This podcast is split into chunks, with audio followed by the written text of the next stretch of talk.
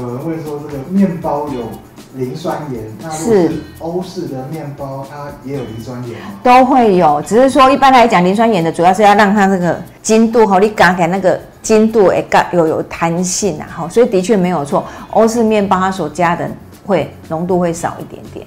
好，那我们因为因为我们台式我们。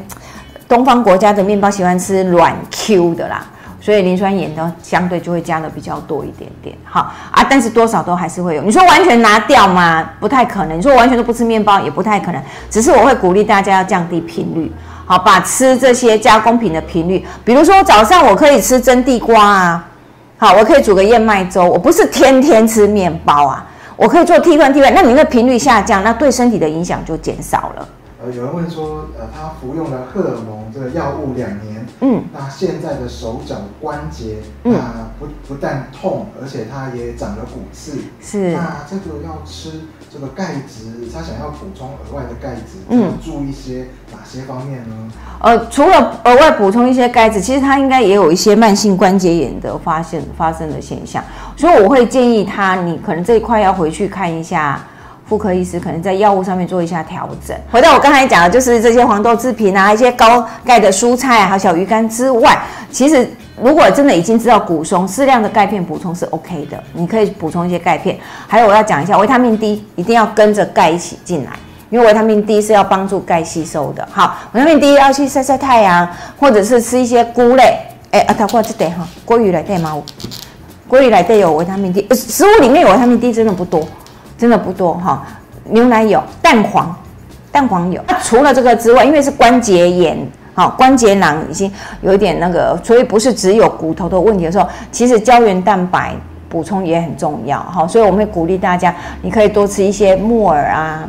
好，或者是一些提筋，提筋是没有脂肪的哈，提筋就是纯粹胶原蛋白，啊，这些来做改善也可以哈。那我会建议，因为它是药物引起的话，我会建议他回去找医生，好，跟医生讨论用药的调整，好，可以改善这一方面的出现这样子。有人会说，呃，乳癌的话是羊跟这个两只脚的鸭，这两个说不能吃是真的吗？我感觉蛮好玩的。好。鸭肉哈，在中医上面它叫做发物，虽然它是两只脚的哈，可是我要坦白讲哦，鸭肉的脂肪真的比较高，鸭肉的脂肪比鸡肉高很多。好，还还有特别讲，乳癌的患者哈，所有的肉类。一概去皮，不管你今天是三只脚还是四只脚，不不，两只脚的还是四只脚，一概去皮，鸡皮、鸭皮都不吃，因为它们都是动物性脂肪，好不好？我们都拿掉。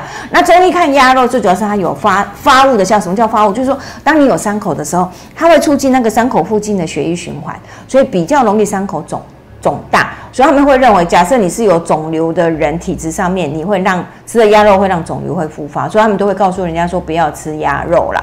好啊，但是在营养学，我可以看营养营养成分啊，我按那款我也看不到它会让伤口肿大哈，所以其实这个是要因人而异，就是依照你的自己的本身的体质。假设你的伤口修复没有完善，好，的确如果这个食物让你的血流会加快，那的确是有肿大的现象哈。所以我刚刚你说鸭肉很毒吗？倒不是啊，好是看它的功能。那羊肉呢？正好相反，羊肉是因为它的燥补补性太强。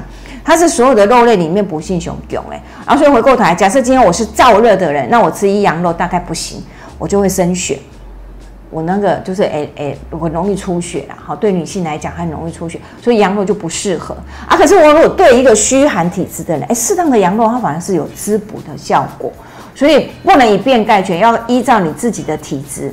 来选择食物才是对的。那我怎么知道我身体到底是寒的还是冷啊？无啊，你可以请中医师帮你把脉一下，或者你很简单的去去区别一下自己的身体。就是如果你自己吃，比如说我吃燥热一点的，喝姜汤，喝完姜汤我就会口干舌燥，啊，大概你的身体就是属于燥热体质被晒。可是如果你喝了姜汤，你会感觉非常通体顺畅，然后感觉很温暖，哎，大概你都是虚寒性的。可是绝大部分的人，我要讲哈，绝大部分都是属于平性。好，都在贫血。那我也要跟大家讲，通常乳癌的治疗患者，在整个治疗的过程当中，其实你是身体是发炎的，你的身体是属于发炎状态，因为药物在攻击它，你的你的身体也会去对抗，所以你身体是属于发炎。